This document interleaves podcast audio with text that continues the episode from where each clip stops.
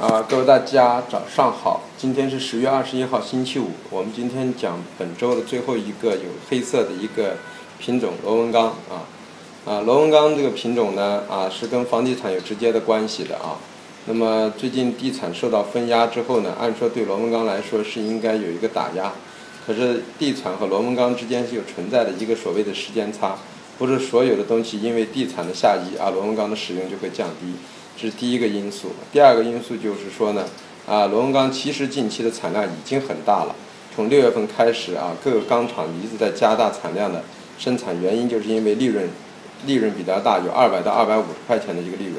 在这样的丰厚的利润情况下，钢厂是会大力生产的。但是由于啊前期地产的一个过热啊，引发了一个市场的行为，这是第二个因素。第三呢，就是说，呃呃，因为现在就是说。人民币的贬值等一些因素造成，同时对于啊那个呃煤类的一些所谓的一限产和运力的提高等等这些因素啊，造由于成本的上升啊，引发了螺纹钢的一个上移，这都是几个支撑上涨的因素。下跌的因素主要是因为啊还是库存很大，嗯，随着上上升的推压会有很大的抛盘出现，这是其一。其二，马上进入冬季啊，螺纹钢的一个需求淡季。那么很多北北方地区呢是不太会使用呃建筑建筑钢材了，所以这样造成了一个价格呢是有受到打压。所以基于这几个方面的因素，我们认为近期螺纹钢的反弹呢，